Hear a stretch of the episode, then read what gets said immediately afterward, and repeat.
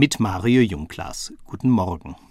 Unser Leben sei ein Fest. Dieser Refrain eines Kirchenliedes bleibt mir am Jahresende doch im Hals stecken. Dieses Jahr mit Krieg, Katastrophen und Krankheiten war alles andere als eine Party. Viele erlebten Not, im Krieg auch pures Elend.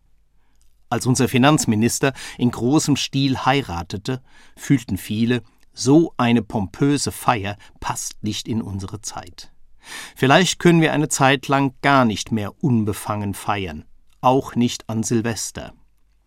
Dagegen dieses Kirchenlied Unser Leben sei ein Fest. Beim zweiten Lesen fällt mir auf, hier steht nicht Unser Leben ist ein Fest, sondern sei ein Fest. Die Realität wird nicht geleugnet, das Lied drückt vielmehr eine Hoffnung aus. Unser Leben soll ein Fest werden. Diese Aufforderung stößt mich auf das, was es im vergangenen Jahr auch Gutes gab, im Großen wie im Kleinen. Es gab mehr als Katastrophen und Unglück.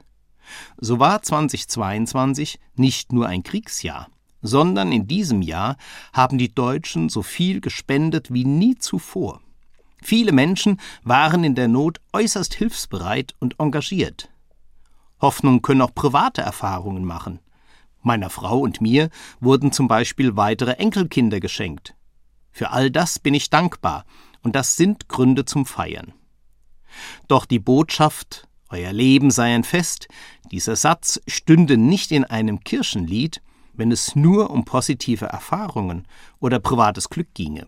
Das wäre nicht genug für Menschen in Not, die einen Angehörigen betrauern oder nicht mehr weiter wissen. Deshalb fährt das Lied fort. Unser Leben sei ein Fest, denn Jesu Kraft ist der Grund unserer Hoffnung. Klingt wie ein billiges Schlagwort, ist aber für mich ein Schlüsselwort. Jesu Kraft, die ist für mich spürbar, gerade wenn es schwierig wird. Seine Kraft lässt mich nicht an den Kriegsnachrichten verzweifeln, sondern spornt mich an, für Frieden einzutreten. Sie hilft mir auszuhalten, wenn ich niedergeschlagen bin, und richtet meinen Blick wieder auf, wenn ich meinen Kopf hängen lassen will. Auch dafür bin ich dankbar, und es macht mir Hoffnung. Und Dankbarkeit und Hoffnung sind für mich Gründe zum Feiern. Deshalb wird auch dieses Jahr Silvester aus meinem Leben ein Fest machen. Mario Jungklas, Mainz, Katholische Kirche.